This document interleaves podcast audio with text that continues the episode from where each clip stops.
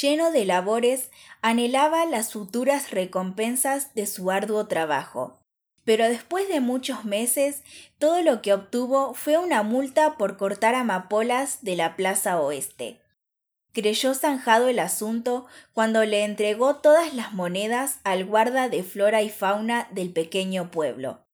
Y como el vendedor nato que era, juntó la melaza de las colmenas en su terraza y las trocó por más o menos el doble de lo que pagara antes. Pero luego de notar la malvada forma en que era observado por el guarda cada vez que paseaba cerca de la fuente, su humor cayó por los suelos, hasta que, harto de todo, tomó apenas las cosas que entraban en su maleta de cuero y condujo hasta la frontera.